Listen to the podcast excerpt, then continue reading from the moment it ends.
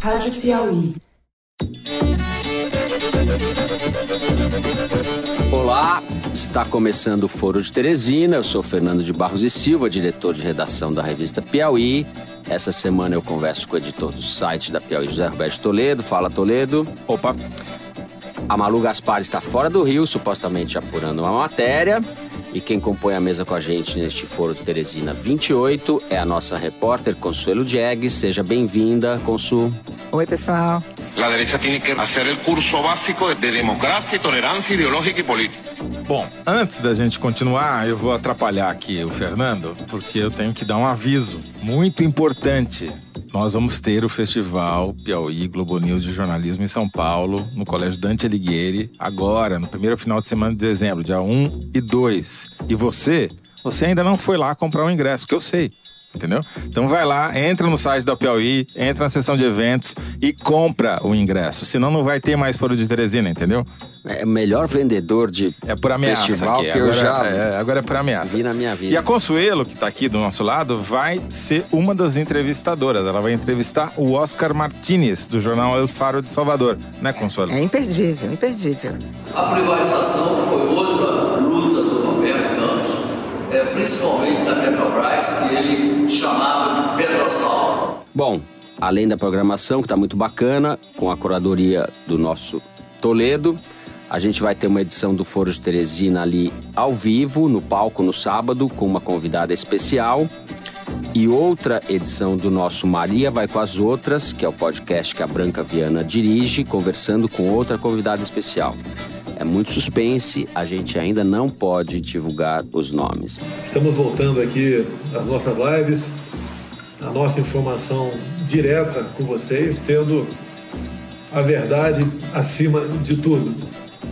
Bom, vamos aos temas dessa semana. No primeiro bloco, a gente vai falar sobre o desprestígio da democracia na América Latina, a partir da análise dos dados levantados pela ONG Latino Barômetro, uma ONG chilena que faz pesquisas sobre indicadores sociais, econômicos e políticos há muitos anos e revela esse ano que a democracia vai mal das pernas em todo o continente, especialmente no Brasil. Em seguida, no segundo bloco, a gente vai falar como os lobbies empresariais estão conseguindo manter ou indicar nomes para o futuro governo federal de Jair Bolsonaro. E por fim, no terceiro bloco, nós vamos à Twitterlândia de Bolsonaro, que se transformou no veículo de comunicação oficial do governo e da política É brasileira. o novo diário oficial.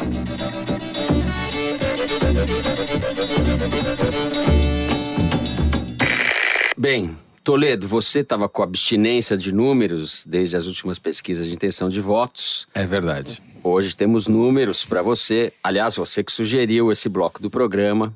A ONG chilena Latino Barômetro, uma pesquisa divulgada com exclusividade pela The Economist, entrevistou mais de 20 mil pessoas em 18 países da América Latina, mais de 600 milhões de, de habitantes, e conclui que há um crescimento do número de pessoas indiferentes ao tipo de regime que governa os seus países. A diretora do Latino Barômetro, a Marta Lagos, a partir dos resultados, conclui que há uma diabetes democrática no continente. Eu queria, eh, Zé, que você falasse um pouco dos números. Há dados específicos sobre o Brasil. Um deles que me chamou muita atenção, que apenas 9% da população brasileira se diz satisfeita com a democracia. Se a gente olhar uma perspectiva histórica mais de longo prazo, nos últimos 10 anos, a satisfação com a democracia na América Latina caiu 20 pontos, de 71% para 51%. Ou melhor, a insatisfação aumentou 20 pontos. Ela cresceu de de 51 para 71. Quer dizer, você tem uma imensa maioria da população latino-americana insatisfeita com o sistema de governo que, mal ou bem, vige no continente desde os anos 80, 90. Né? O Brasil é o que está o maior grau de insatisfação. Só tem é, menos de 10% da população está satisfeita com esse sistema. Isso está associado diretamente, não dá para a gente dizer que é uma relação de causa e efeito, porque estatisticamente isso é difícil de você afirmar, mas há uma coincidência que chama muito a atenção entre a insatisfação com a situação econômica e a insatisfação com o sistema político eh, eleitoral. O que mais me chama a atenção na pesquisa, e a pesquisa ela é muito rica, são, é uma bateria de questões que é feita desde 1995, é o estudo mais sério que existe sobre percepção da democracia na América Latina e no Brasil. No Brasil, a pesquisa é conduzida pelo IBOP. É, o que mais me chamou a atenção foi um salto de nove pontos, um degrau para baixo que houve no apoio à democracia. Porque uma coisa é você estar tá satisfeito ou insatisfeito, mas você pode estar tá insatisfeito com alguma coisa e continuar apoiando, tá uhum. certo? Ser a favor daquilo.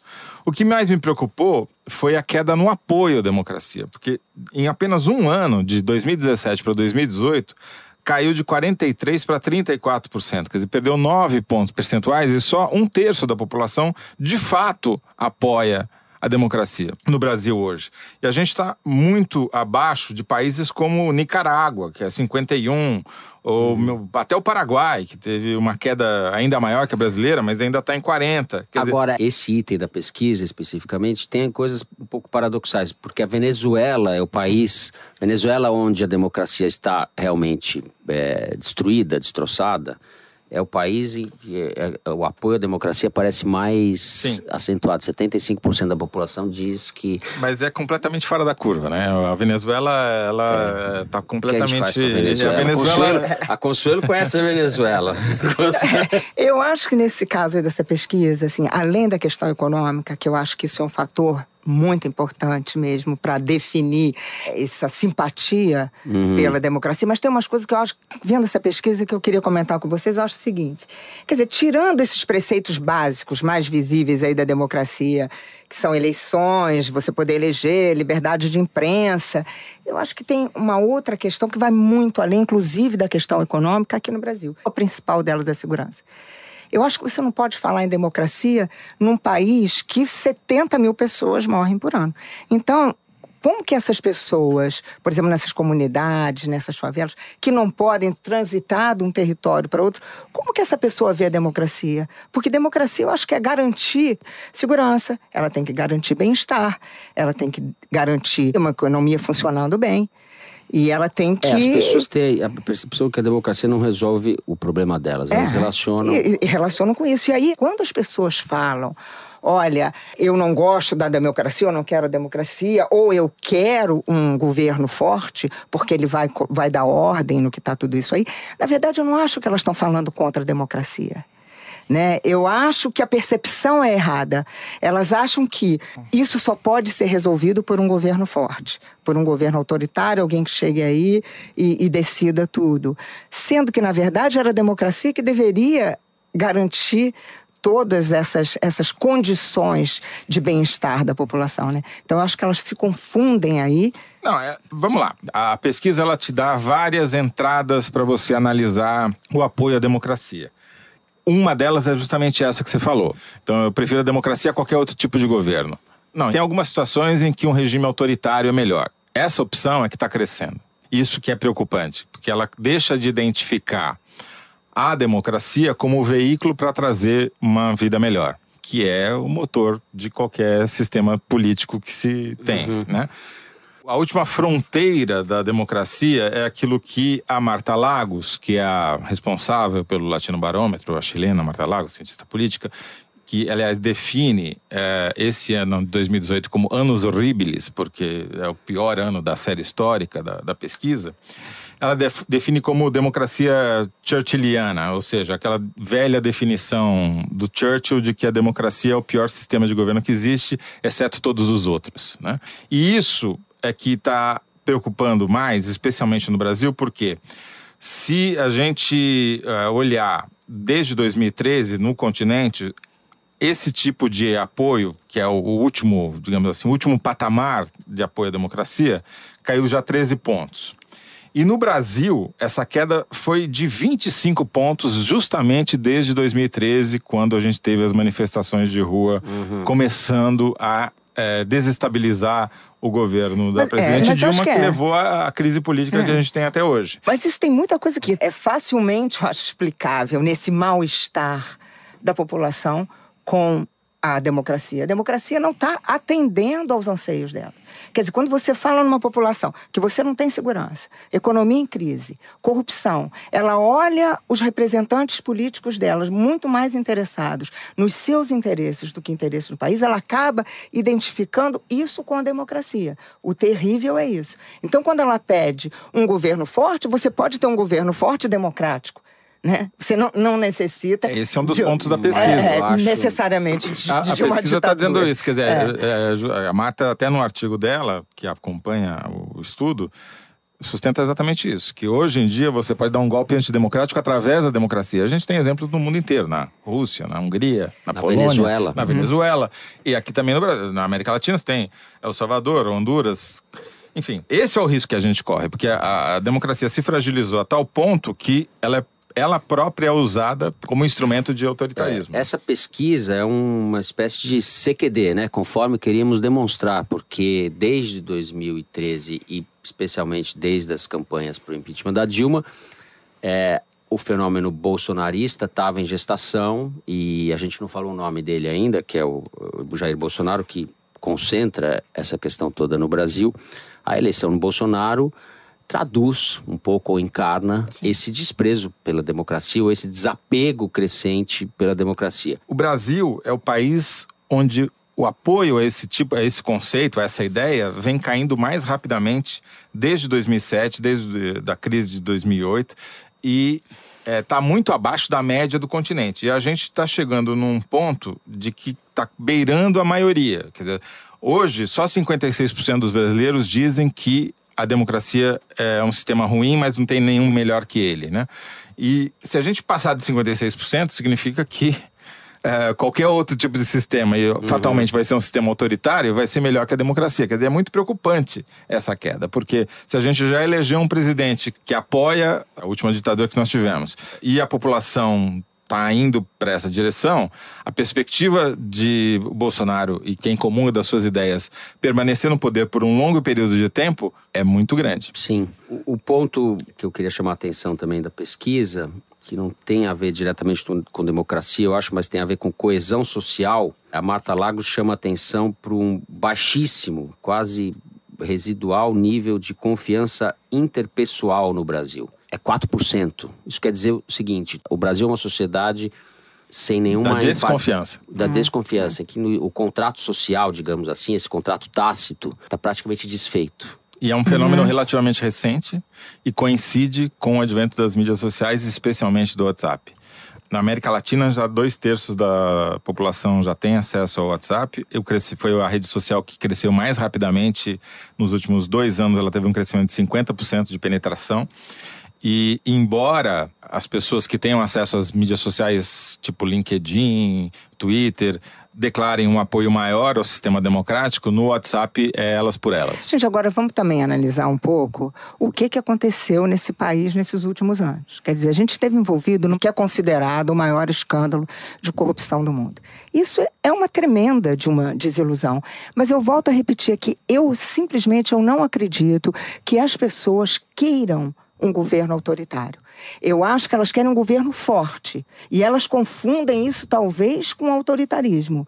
Mas eu acho que o que elas querem é alguém que coloque ordem, que organize o que está acontecendo. Porque você tem um país com 13 milhões de desempregados, com 70 mil mortos por ano, com uma economia esfacelada, com um Congresso que estava completamente envolvido com corrupção.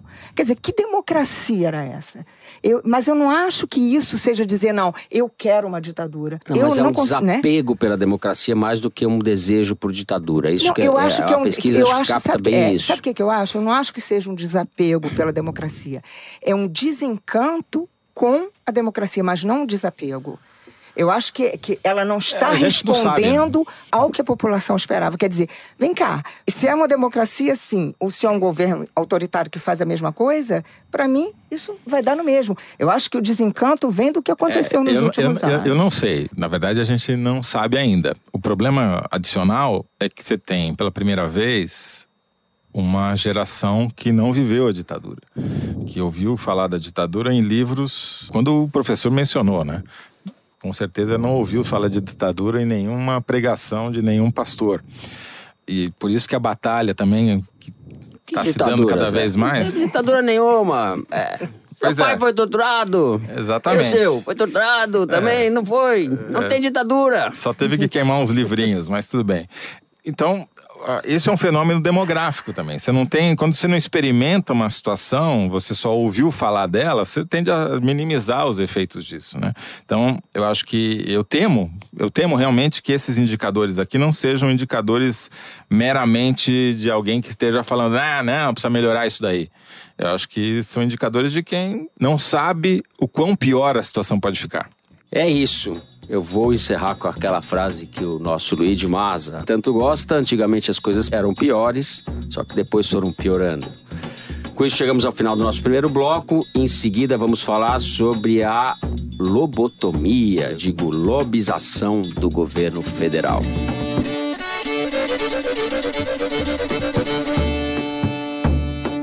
Bem, o governo Bolsonaro vai tomando forma. Começo pela área econômica. A gente teve a indicação para a presidência da Petrobras do Roberto Castelo Branco, um executivo que foi da Vale, foi do próprio Conselho de Administração da Petrobras, um ultraliberal. Durante a greve dos caminhoneiros, ele deu uma entrevista defendendo a privatização da empresa. Agora, recentemente, nesses dias, ele disse que não tem mandato para tanto, mas tanto ele como o presidente eleito Jair Bolsonaro admitem privatizar áreas da Petrobras, como a distribuição de combustíveis. No Banco Central foi indicado o Roberto Campos Neto, como o nome diz, neto do famoso Bob ministro Fields. Bob Fields, Roberto Campos, um dos economistas mais conhecidos do Brasil, foi ministro do Planejamento no governo Castelo Branco, no começo do regime militar, começo da ditadura. É uma espécie de referência do pensamento liberal Um ícone do liberalismo. um ícone do liberalismo. A Júlia Doilib, que foi nossa colega apresentadora da Globo News, fez um comentário interessante esses dias, dizendo que o mercado avaliava que o, o Roberto Campos Neto, por não ter estatura, não ter experiência política, deveria ocupar uma diretoria do Banco Central e não a presidência. E que o fato dele ter ido para a presidência é mais um indicador da concentração de poderes na figura do Paulo Guedes. Paulo Guedes, posto Ipiranga. Então, por esse lado, você tem os ipiranguetes aí, que no Banco Central, na Petrobras, o Paulo Guedes vai formando aí uma equipe afinada com seu pensamento ultra privatizante. Do outro lado, tem os intocáveis, que é a turma do Moro. O Moro chamou para a Superintendência Geral da Polícia Federal o Maurício Valeixo, que é o delegado-geral da Polícia Federal no Paraná.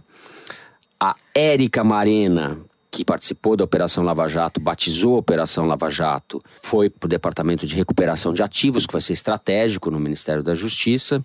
Érica Marena, Toledo, que tem um currículo É, a coisa que mais notabiliza ela na Operação Lava Jato foi ter mandado prender o reitor da Universidade Federal de Santa Catarina, que veio a se suicidar depois por causa da prisão e da humilhação que passou. E não teve. as provas Agora, não esse- apareceram, essa né? não era a Operação Lava Jato, já, né? te- já teve. Não, não aconteceu nada. Não havia nada que incriminasse É. o reitor. Até hoje não apareceu nada, embora eles insistam, a Polícia Federal continue era insistindo. Operação É, Ouvidos isso Mortos, mais grave, né? Operação De aparecido desvio a de prova, né? verbas. E a, e a sindicância interna concluiu que ela agiu corretamente. Bem, Consuelo, o que, que você acha dessas nomeações na área econômica que você acompanha de perto? Bom, vamos lá, Roberto Castelo Branco. É, eu acho que ele é um técnico, um executivo, tem grande experiência. Eu acho que é bom para a empresa, embora o atual presidente também tenha tido um desempenho muito bom na empresa. Você tem que pensar que a Petrobras, há dois anos, estava com uma dívida de 500 bilhões. Hoje já reduziu para 350 bilhões. A empresa voltou a dar lucro, coisa que ela não tinha nos últimos anos. Essa empresa praticamente quebrou, só não quebrou porque era estatal e ela conseguiu se reerguer. O Roberto Castelo Branco passou um tempo no Conselho da Petrobras, ficou anos na Vale. Eu acho que o que é mais importante aqui não é o fato dele ser petroleiro ou ele não. fez carreira, ele passou mais de 15 anos na Vale, né? É. Mas no Conselho de Administração da Petrobras ele ficou um Ficou- período é. curto, no governo Dilma, inclusive, foi. É, teve problemas com o Bendini, o então presidente é da Petrobras, porque eles queriam fazer mudanças. Acho que ele estava junto com o Murilo, até até o Murilo Ferreira, que era o presidente da Vale, e aí ele volta depois para a Vale. Mas eu não acho que necessariamente o presidente da Petrobras precisa ser um petroleiro ou alguém vindo da indústria do petróleo tem uma questão muito mais financeira de como você vai organizar o caixa do que como é que você vai agir na área técnica do petróleo em si. Porque isso, a Petrobras tem os quadros de excelência e são eles que vão dar mais um pouco do rumo é, da empresa no que, que ela vai ter que fazer em termos de exploração e produção, que é. Mas você falou a palavra-chave. Ah. É uma visão financista. Toda essa área econômica, ela está privilegiando seja na manutenção dos caras que já eram do governo Temer, como secretário do Tesouro, seja na alocação dessas novas posições, você não tem efetivamente uma grande mudança na, na ocupação desses cargos, mas claramente você vê que tem uma influência grande do mercado financeiro e o mercado está reagindo positivamente a essas nomeações, justamente porque tem essa visão financista de que o importante é arrumar o caixa, o importante é você é, criar situações que é, vão favorecer, por exemplo, o detentor de ações da Petrobras. É uma visão diferente, por exemplo, da visão talvez dos militares, que também apoiam o Bolsonaro, que é encarar a Petrobras como uma empresa estratégica que garante a soberania nacional, etc, etc.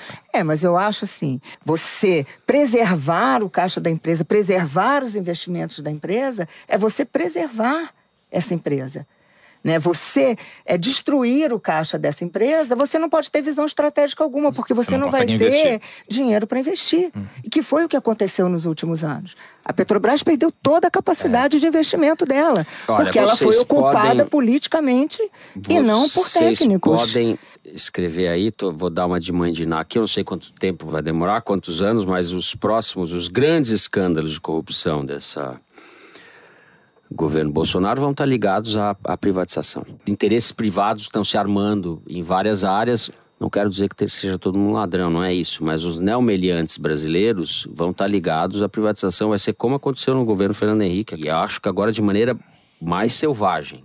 Privataria. Privataria 2.0. Mas o que eu queria chamar a atenção é para as outras nomeações. Por exemplo, no caso da agricultura, você teve a nomeação da Tereza Cristina, que é uma deputada de Mato Grosso do Sul, que venceu uma disputa entre dois lobbies do mesmo setor. Aliás, a Consuela pode falar isso com muito mais propriedade do que eu, porque ela escreveu uma matéria sobre esse assunto. Mas ali você tinha confrontados o lobby do Naban Garcia, da UDR, que é a coisa mais atrasada que tem no campo, versus o lobby da indústria, do agronegócio, principalmente da, da cana, do papel e celulose, que acabou emplacando a Teresa Cristina. Mas é um lobby, ela está lá representando um setor. O Mendetta, que é o novo ministro da Saúde, ele está representando o lobby das Santa Casas, o lobby da Unimed, da medicina privada brasileira, e foi dito assim pelo Bolsonaro quando o indicou, dizendo: não, ele tem grande apoio da, da classe médica, na verdade, das empresas ligadas à medicina. Por acaso, ele também é deputado do DEM de Mato Grosso do Sul. Temos uma super representação do Mato Grosso do Sul, então. E né? do DEM. é. E que, que tem o terceiro ministro, que é o Onyx Lorenzoni, do Rio Grande do Sul. Só que o DEM não indicou nenhum dos três.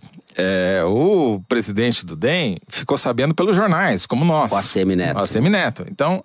É, o feito de Salvador. Quer dizer, o que está acontecendo nesse governo é uma reprodução do que já tinha acontecido no governo Temer. Quando o governo é fraco, no sentido de que ele não tem estrutura, não tem equipe, não tem um partido forte por trás, ele é populado pelos lobbies privados, que aproveitam essa falta, essa carência de mão de obra para indicar as pessoas para postos chaves. E ao mesmo tempo, o Bolsonaro não está negociando com os partidos porque ele quer justamente destruir o sistema partidário que tem aí, que ele acha que ele quer fazer uma democracia direta. Tá muito engraçado que todos os novos ministros indicados, automaticamente, quem já não tinha, automaticamente abre uma conta no Twitter para saber o que está acontecendo, porque a comunicação do Bolsonaro é toda via Twitter, é o novo diário oficial, como a gente falou. Uhum.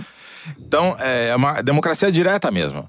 Tanto que ele não tem nem assessor de imprensa, não tem nem secretário de comunicação anunciado, talvez nem venha a ter. Porque ele tenta fazer essa é relação uma, como o Trump faz. É uma ligação direta, né? Mais do que democracia direta. Acho ligação direta que passa. Desintermediada passa é, por cima, atravessa os partidos que estão destruídos e não tem legitimidade, é, não é. tem, aos olhos da população e do próprio presidente, não tem muita importância. O problema é que ele acha que ele vai funcionar no governo como ele funcionava na campanha. Ele tem que sair da campanha para governar. Quer dizer, na campanha você pode funcionar com sucesso dessa forma. né, via Twitter, via redes sociais, mas no governo é necessária essa negociação, né? Na própria pesquisa do Latino Barômetro tem alguns elementos que explicam até por que, que o Bolsonaro está fazendo isso. Quer dizer, o Brasil, de todos os países latino-americanos, é o que dá menos suporte, menos apoio aos partidos políticos, só 6% da população. É o país onde mais pessoas acham que a democracia foi apropriada por um grupo de poderosos econômicos que governam em proveito próprio. 90% da população é, acha isso. Então, de alguma maneira, o Bolsonaro está dando uma resposta, está tentando dar uma resposta a um sistema que foi o motivo pelo qual as pessoas foram protestar desde 2013 na rua Exatamente. e não saíram até hoje, tá certo? Exatamente. Agora, se o modelo que ele está tentando implementar vai funcionar, é a que eu acho que são elas.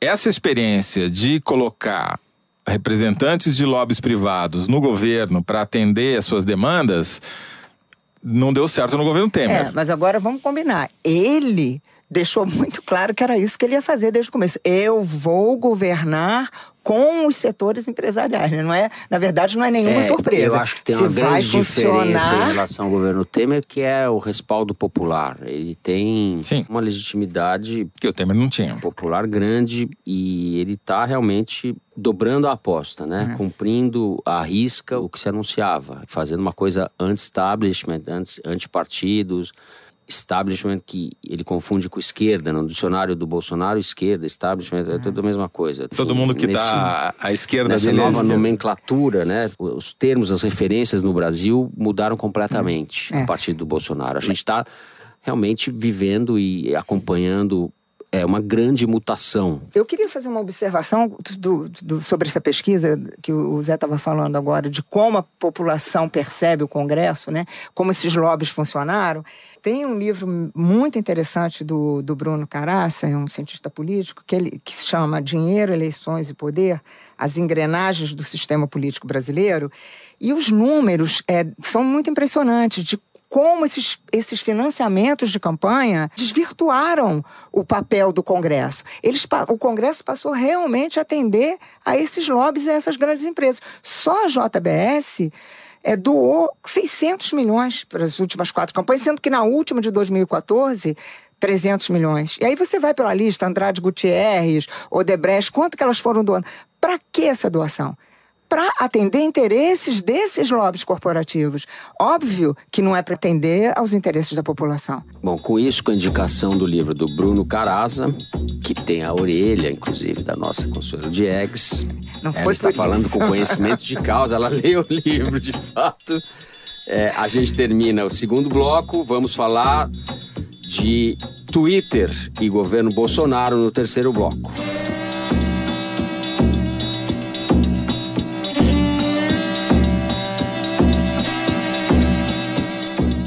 Bom, chegamos ao terceiro bloco do programa. De acordo com a Folha de São Paulo, Bolsonaro atacou a imprensa dez vezes por semana só em outubro, na reta final das eleições. Na semana passada, ele pôs fim a uma entrevista coletiva porque não queria responder uma pergunta. E até hoje, quando estamos gravando, quarta-feira de manhã, não deu sinais de que vai ter um assessor de imprensa. Em contrapartida, o futuro presidente já usou o Twitter para desautorizar integrantes da sua equipe. E pelo menos três deles da equipe criaram uma conta na rede social no Twitter assim que foram nomeados. O Wagner Rosário, da CGU, a Controladoria Geral da União. O notório, que já era ministro e continua ministro, é mais um temerário que continua no é. governo.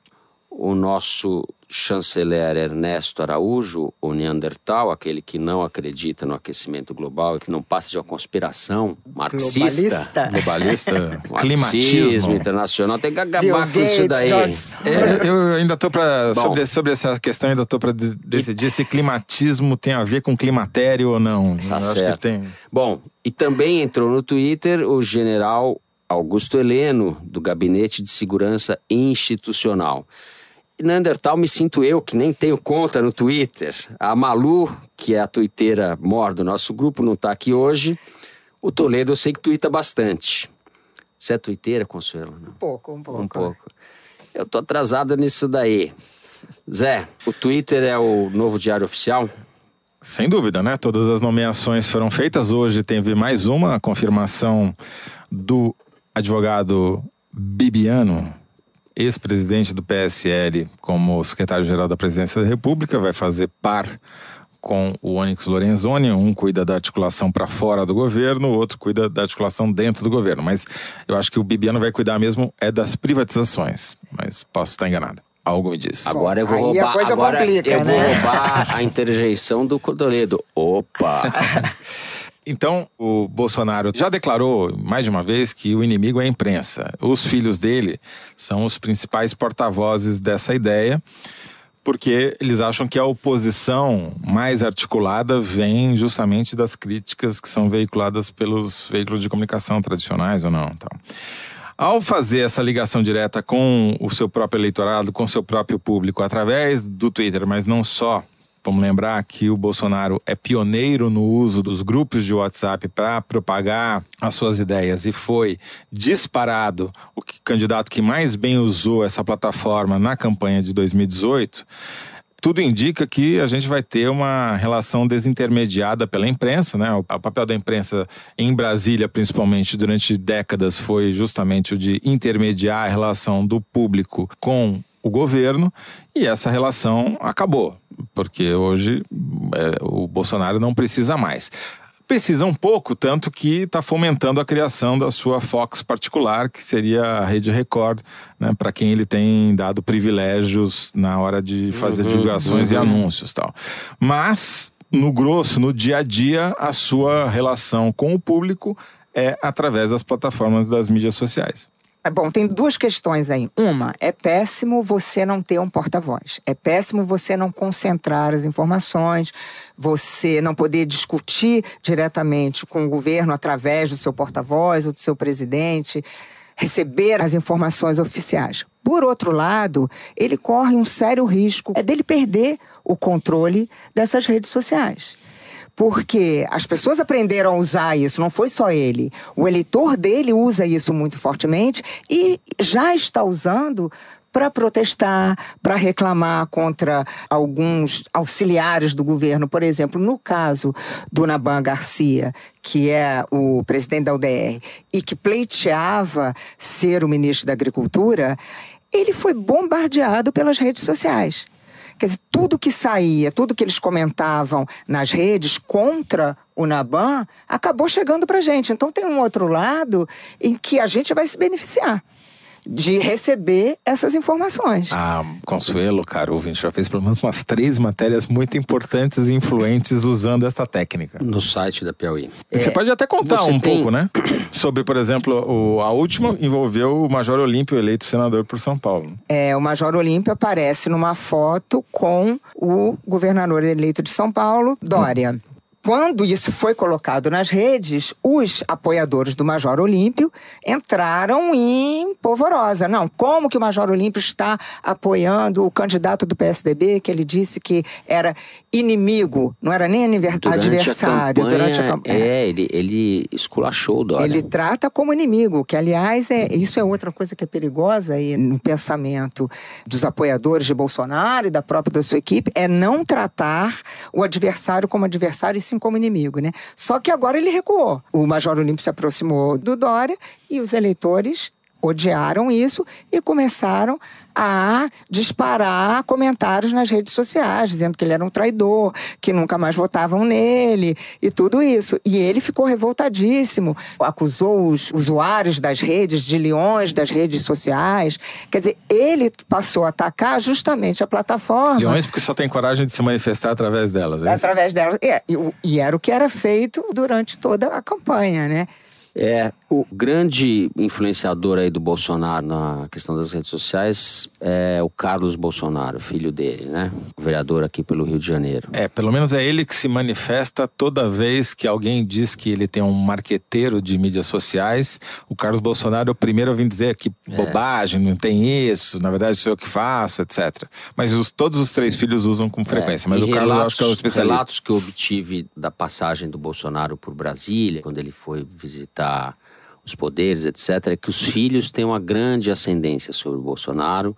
vai ser um governo realmente em família. Os filhos vão palpitar muito e acho que vão apitar muito. Como Trump, né? Como Trump. Exatamente. Talvez mais do É. que o Trump. Eu ia chamar de informalidade essa coisa da internet, mas acho pouco. Tem, existe um mambembismo mesmo. É uma coisa mambembe como estratégia. Quando ele foi se comunicar pela primeira vez depois de eleito com o país, fez uma transmissão por um live, tinha uma bandeira do Brasil pregada com esparadrapo atrás, tudo torto, tudo capenga. A prancha de isopor Prancha que eu disse que ele usou, na verdade era uma prancha de bodyboarding que ele usou para dar suporte para os microfones. Mas É eu acho uma- que tudo isso é pensado, É viu, pensado, é é, pensado é um, é um mambembismo construído, é uma coisa construída. para mostrar que ele é anti-establishment, E é uma desinstitucionalização de tudo, assim, é uma coisa... É, mas é, agora no governo ele vai precisar precária. mudar isso.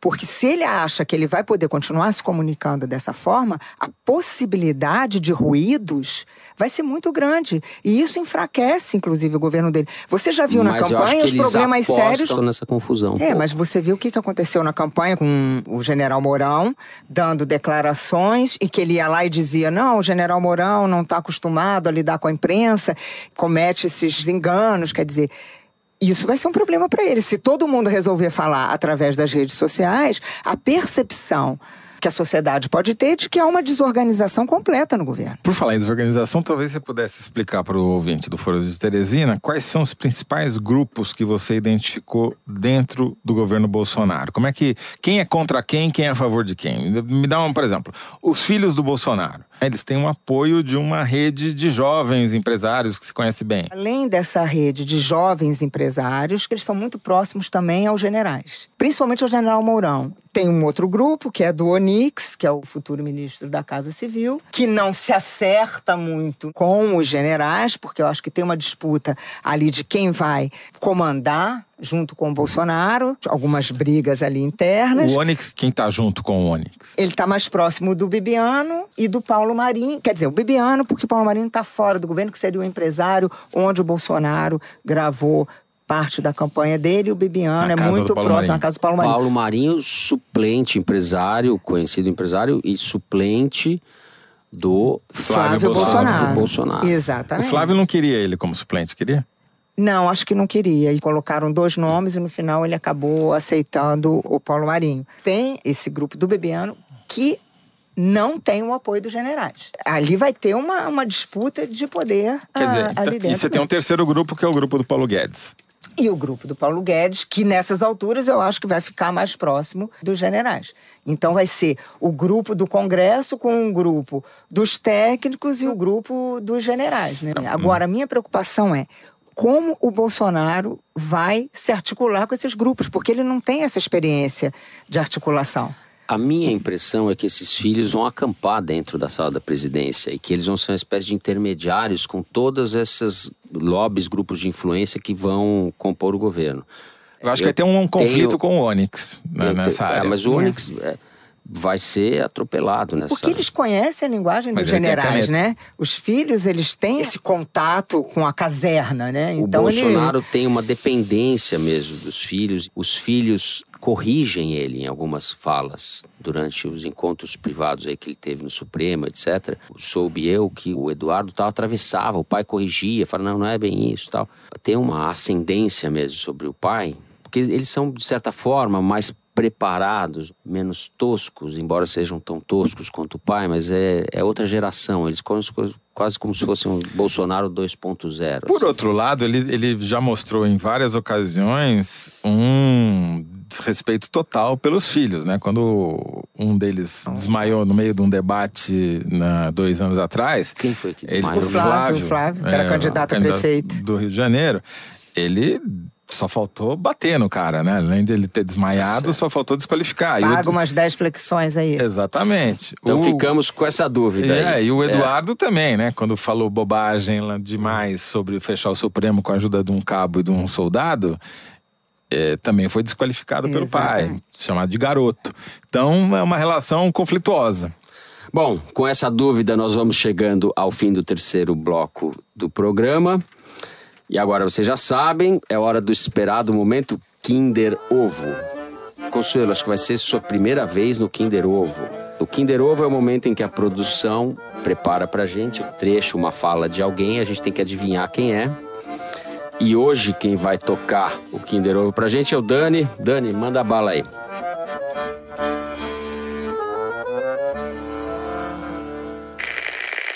Os dias não são bons. O brasileiro sempre diz: tudo bem, tudo bem. O mundo está ruim, o Brasil está pior, mas nós estamos resistindo, então estamos bem, estamos bem. E vocês estão de parabéns por tudo isso. Ser sensível com aquele que está caído, estender a mão.